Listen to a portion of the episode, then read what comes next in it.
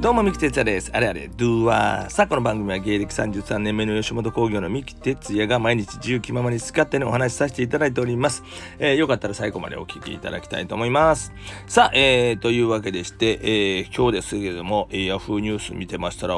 こんな事件がありました。皆さんも気をつけてください。ということなんですが、えー、特殊詐欺未遂事件ということなんですけどもうまいことこれやってるな。詐欺気をつけましょう。まあどういう事件かと言いましたら、えー、実際に、えー、あったのが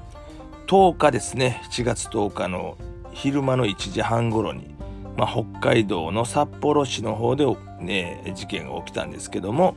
えー、80代の男性の家に電話がかかってきました。どんな電話かと言いますと、えー、もしもしと、私は捜査二課の中村良子と言いますが、女性やね、女性かかっていたね、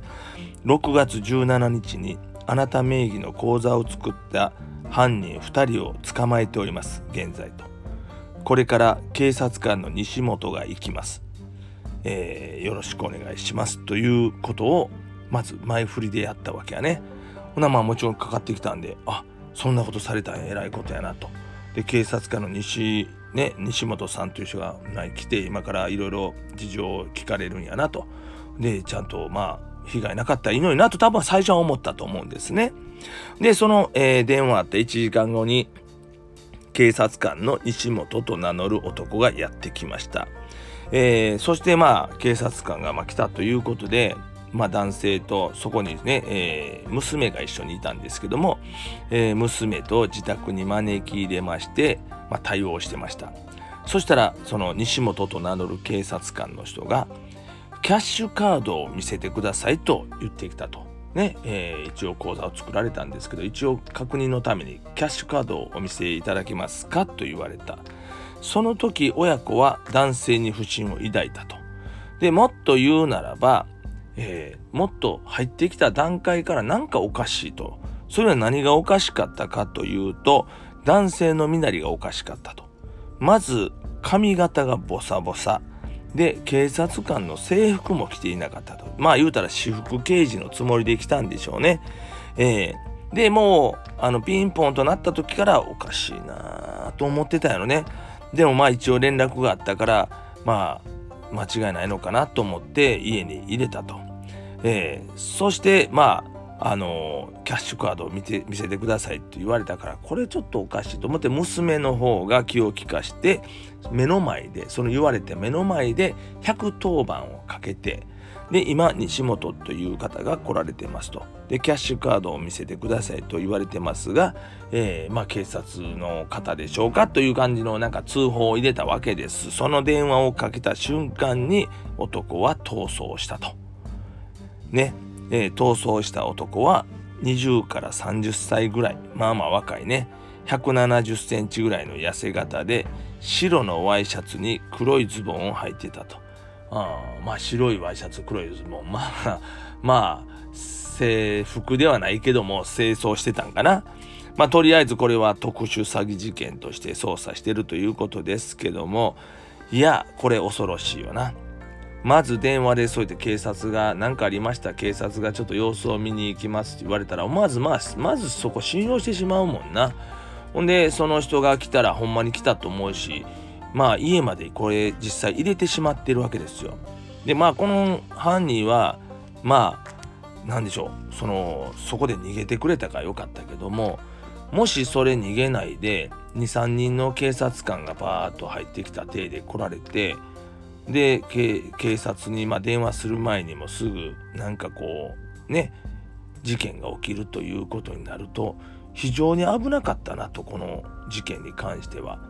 家まで入れてね逃げてくれたからよかったと警察に電話した瞬間。でも警察に電話する前にねいきなりバッと強盗になって急に変わられるというようなこともありえますから皆さんここちょっと一つ注意しなあかんなというのがあるんですけどももしじゃあどうすればいいかということですがいろんな対処法はあると思うんですが僕は思ったのはそういう電話がまずかかってくるとね、えー、警察から電話がありましたとあと何かから弁護士からですとかなんか電話が仮にかかってきたとしましょうほんで今から、えー、警察の誰々が伺いますという電話があったらすぐ最寄りの交番じゃないわ警察署もしくは110番でもいいですから確認の電話をすぐ入れたらいいやろね来る前に。えーと、ただいまこういうことでキャッシュカードを作られたということで電話がありましたと警察の方からと。で、えー、中村さんという方です。涼子さんという方で、で、えー、この後、えー、西本さんという警察官が来ること間違いないでしょうかと。警察の方で、えそういうこと、話聞いておられますかと。確認くださいと。で、そこで、あの、あ、あの、確認しますと、ちょっと間違いありましたと。えー、今実際そういうのがありまして捕まって今そちらに伺ってると思いますと言われたら間違いないわ。でもそうじゃなくていやちょっと待ってくださいね。ちょっと確認取れませんねってなったらこれは危ないよね。ほなもうすぐ来てくださいと。今から来ますからと。いうことでもう警察に見張ってもらうというか。うんそういうふうにするしかないよね。まあそういうのでまあ警察の場合だ例えばそういうことできるしあと弁護士を名乗ったりねなんかする人が、えー、弁護士ですけども今からちょっとこういうことで詐欺のなんかあったり一応確認でちょっと、えー、お話を聞かせてもらえませんかというような電話とか例えばあったとしてもまあそういう日本人我々もそうやけど肩書きのあるそういう人たちって信用してしまう癖があるからね、もしその法律事務所なんかやったらそこの電話番号をまず聞く。ね、で折り返しそこに一回電話をしてみる。ほんならまあもちろんその電話番号が実際にあればまあそこにかかるしなければかからない。でかかったとしてもその犯人のかけたグループのとこにかかったら「あ今連絡ありましたけど」って言ったら「あ分かりました今あのこちらからかけましたよ」って「今伺いに行きますんであの間違いないですって多分言われると思うんですよね。うん、でもその事務所がほんまかどうかもわからんからインターネットで調べるとか携帯ですぐ調べるとかちょっとこれ分からへんなおかしいなと思ったら一応警察に電話して今こんなことでなんかあのさあの弁護士の方が来られるっていうふうに連絡あったんですけどもまあ何かもしあったらすぐ駆けつけていただきたいんですとかなんかなんかのこう意思表示を一つ出しとかないと警察やったら警察で確認できんねんけど警察じゃない人が一番怖いね。確認できへんかもしれんから。そしたら一応まあそこに電話番号を折り返しての電話番号を聞くことと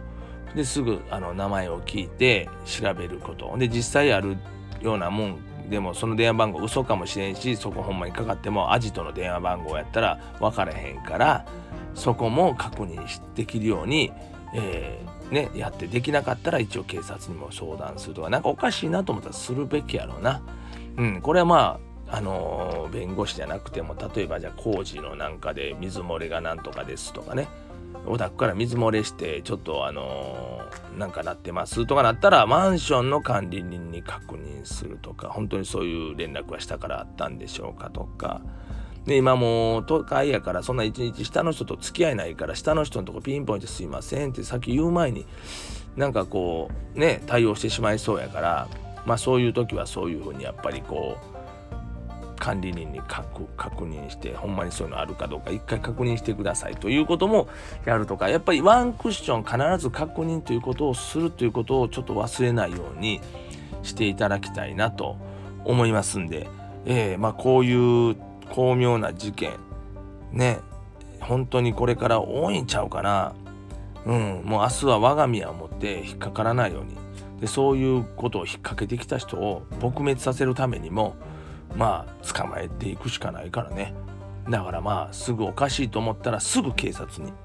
対応して、えー、もらうというようなことをね、えー、やっていきたいなと。ね。まあそう思っててもいざかかってきたらすぐ切り替えられへんかもしれないけどまず疑う。もう今この世の中ねまず疑ってみてそっから安心かどうかの確認していけるように皆さんしましょう。まあちょっとそういうねなんか許せないようなずるいこういうね事件が起きましたのでまあ多分これ氷山の一角やもんでこんなんがいっぱいあると思います。あの手この手あると思います。ねいろんなことでしてくると思うんでえー、いろんな職業いろんな人会社名必ず確認してそこの会社に折り返しかけるか。ね調べる。でなんかおかしいネットにも載ってない。あるけど嘘の会社を載せてる場合もあるかいろんな巧みなことはできると思うんですけども、うん、なんか証拠をちゃんと載せとくとかなんかね写メを撮っとくとか、うん、なんかいろんなことしないとあかんような時代になってますんで。まあそれもいたちごっこになってますが気をつけて気をつけて人を家に入れる時も気をつけて気をつけて、えー、ね、えー、いただきたいなと思います。はい、えー、ということでちょっと気になる事件がありましたので、えー、お話しさせていただきました。えー、それでは皆さん気をつけていきましょう。じゃあね、バイニュー。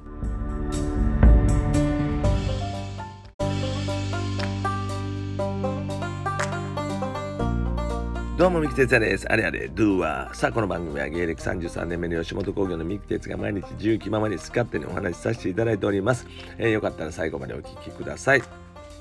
はい。えー、今日はですね、あのー、念願のミュージカルの、えー、まあ、発表会やったんですけども、舞台に立つことができました。えもう本当にミュージカルやってみたいというのをね、え思って、で、まあ、ワークショップみたいなとこにね行かせていただいてそこで、えー、今日発表会という形で、まあ、舞台に立たせていただいてまあちょっとね、えー、身内の方がちょっと見に来ていただいてるみたいな感じでやらせていただいたんですけども、えー、いや本当に学ぶことがめちゃくちゃ多いというか、えー、やっぱり僕が思ってた通りミュージカルというのは本当にエンターテインメントの中でも究極のエンターテインメントかなと本当にやってて感じましたまあ今まで自分が経験したことをももちろん、まあ、生かされる場所でもあったりまだまだ知らないこととかこれからもっともっとミュージカルをするには学ばないといけないこともたくさんなんかこう見つけれたような気がします。えー、まあ、とにかくまあ50超えてでまあこういう挑戦ができたということは本当にありがたいなと思ってますね。えー、それで今日のねミュージカルはね、あのー、有名な劇団の日本のね、えー、ミュージカルの劇団の、えー、まああえて名前を英語で言うと「フォーシーズンズ」さ「フォーシーズン」ね、えー、劇団フォーシーズンですよ。ね、キャッツとかね、ライオンキングなんかもやられておられますけども。その中の題材の、えー、一つで日本のミュージカルという感じでね、えー、東北の方をモチーフにした、えー、ミュージカルで、えー、ユタと素敵な仲間たちかな。愉快な仲間たちか、えーまあ、そういうタイトルの中の、まあ、ミュージカルで、まあ、ユタという少年が友達ができないと東京から田舎に引っ越ししてね田舎に馴染めないと。で、田舎のその子たちもまた東京もんだと言うて、ちょっと毛嫌いしているというような中で友達がいない少年を、まあ、その友達とか生きるということの、うん、なんか素晴らしさを伝えるという、まあ、ミュージカルで、その少年に、まあ、座敷わらしが、まあ、お化けのね、座敷わらしが出てきて、で、まあ、勇気を与えて、まあ、最終的には友達にみんながなれるというような世界に持っていくというようなお話なんですね。でその中の座敷わらしの、まあ、親分の役をやらせていただきましてで今日はそのシーンですね親分とそのメインのユタという少年との出会いからまあつながっていくというところをお芝居になってたんですけども発表会のね。なのでそこの部分がま中心にまあやらせていただいたということで、まあ、歌もですね、えー、全部で4曲かな。前半後半入れて4曲ありまして、えー、でまあ発表会ということで、まあ、繰り返して繰り返してね、えー、やるんで7回ねあのメンバーはこう変わるんですけど僕はあのシングルキャストやったんで、最初から最後まで7回ずっと通してやっていって、まあ、同じ内容をね、まあ、繰り返して繰り返して、まあ、見ていただいてるお客さんも同じ内容を見ることになるんですけども、まあ、でも、まあ、役者の方が変わっていくというか、他の周りの方が変わると、まあ、多少のちょっと間合いや受けなんかも変わっていくので、まあ、それをうまく同時の中で、ね、あの、やってっていけるのかなというのもすごく課題でやってましたし7回同じことを繰り返す中で自分の感情というものがどう変わっていくのかまたぶれないようにねやっていけるのかなとか もちろんまあ声もずっと出るのかなとかねちょっと今もう声枯れてるでしょうね。うんなんでまあどこまでそれができるのかなっていうのも本当全てもう未知の世界でやらせていただいたんですけどもまあ本当に全部で25曲ですか。ね歌うんですけども同じ曲も含めてね25曲歌いましたけども最後までまあ声が出て歌えたということがなんか一つ自分の中のまあえー、自信というかねえー、あもしかしたら途中でも声枯れて出えへんようになるんちゃうかなとかね。もともと喉が強くないので、うん、どうなんだろうっていうのはちょっと不安だったんですけども、まあ、最後まで声はね、えー、潰れず出てくれましたし、えー、まあ、そういうのはすごく自分の中でもちょっと自信がついてもっともっとね歌えるようになっていきたいなとかいうのもすごく感じましたしね。であんまりこう今回はねダンスのシーンが僕はなかったんですよ。だからもうちょっとね、まあ、踊れるようなシーンなんかもできるようになりたいなと、もう踊り全くしね、素人みたいなもんなんで、今からついていかなあかんのですけども、まあそういうのもできるようになったらええなと思っておりますけども、まあ本当にまあミュージカルをやりたいと思って、で、ミュージカル、どこでできんねやろ、どうやったらスタートできるのかなっていうのも自分で迷ってて、まあ、吉本の中尾ってもミュージカルっていうのはしないのでね、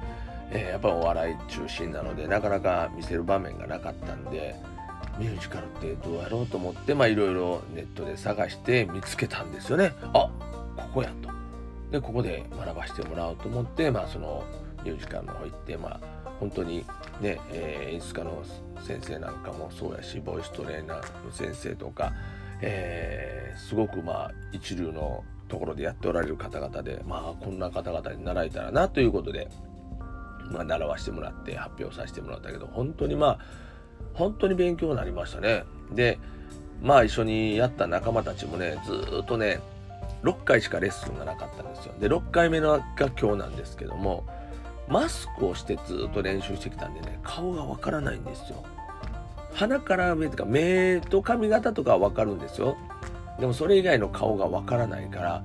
ねで今日発表会で初めてマスクを外してあのマウスシールドっていうのね口だけついてるあのマウスシールド透明なやつを使って、まあ、やったんですけどもそのマウスシールドになって初めて、まあ、顔を見てあこういう顔してたんやと。ね、やっぱりマスク取ると意外と雰囲気がまた違っていきますんでね。こういう顔しててんなとかね、えー、まあ思いながら、まあ、それでももういきなりねあの演技をしないといけないんでその人とこう今まで一緒におるような気持ちになりながらねえー、やらせていただいたけどまあ本当でもまず一つもうこれだけは言えるのは楽しかったっていうことかな。ほんまに楽しかったな。なんか、うん、エンターテインメントの中でもミュージカルってなんかやっぱり好きなんかな楽しいな。もしこれが本当にこれからなんかミュージカルという舞台に立てるようにどんどんなっていけたらめっちゃ楽しいやろなってすごく思いましたね。なんで今日一歩踏んだこのミュージカルへの道第一歩ですけどもまあ大きいか小さいかわからないですけど僕にとっては本当にこの一歩踏み出せたっていうことはすごく大きくて全然畑違いのところに入らせていただいてそこで一歩踏めたというのはもう本当にありがたいなと思っております。でこの一歩また次の一歩だんだんね、えー、皆さんに分かるぐらいの一歩に見えるぐらいのとこまでね大きくできたらなと思ってたり、まあ、ミュージカルというものを学んでそれをまた新たな芸の中に生かしていけるとか、まあ、そういうことをね、まあ、どんどんやっていけたらなと思っております。えー、まあ、そんな感じで今日はとにかくねもう楽しかったし、うん、なんかありがたかったし、うん、まあ本当にもっともっとやりたいなという気持ちになったんでこれからもミュージカルは続けていきたいなと思いますもっともっとね、えー、頑張って大きな舞台に立てるようにいきたいと思いますんで是非ねまあ皆さんあの見届けていただけたら嬉しいですね。あこんな風な舞台出だしたな。あこんな風な舞台まで出るようになったんかと思われるようにちょっと頑張ってみたいなと思っております。はいえー、まあそんな感じでもう今ねちょっと正直体中もうねヘトヘトでちょっとまあやっとまあこう喋ってるって感じであんまり元気ないでしょ声がね。ちょっと疲れたなって感じがあって。でも一人でビールでまあ乾杯しながら、えー、柿の種食べながらちょっとこうふわっとしながら今喋っておりますんでちょっとゆっくりね喋ってますけどもまあ本当にそんな感じで、えー、今日は楽しかったです。そしてまたあの8月にですね、えー、ミュージカル今度はまあ発表会じゃなくてね、えー、ちゃんとした舞台という形でですね立たせていただくことになりました、えー、まあ、ゲストでねありがたくも入れていただいて、まあ、まだまだミュージカルは初心者なんですけどもまあその中でも頑張って、えー、やっていきたいなと思っておりますので負けないようにねなのでまた第2弾のね、えー、ミュージカルへの道8月11日から15日までね、もう舞台が決まっております。そしてチケットも今日から発売されましたので、えー、チケットのね、えー、URL の方も貼っときます。えー、三木哲也専用窓口っていうのがあります、チケットの。まあ、ぜひそちらの方からね、えー、お買い求めて、や予約だけか、予約すんねん。で、お金は当日払いということなんですけども、えー、まあ一応そういう形でやっておりますので、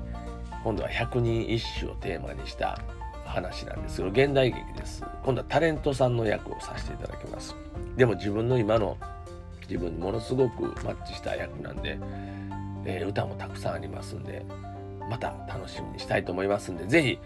よかったらね、そちらの方もね、見に来ていただけたりすると嬉しいですね。はい、えー、そんな感じで、えー、説明のとこに、まあ、URL 貼っときますんで、ちょっと見ていただけたら嬉しいです。はい、えー、というわけでして、今日は皆さん本当にありがとうございました。もう第一歩、とにかく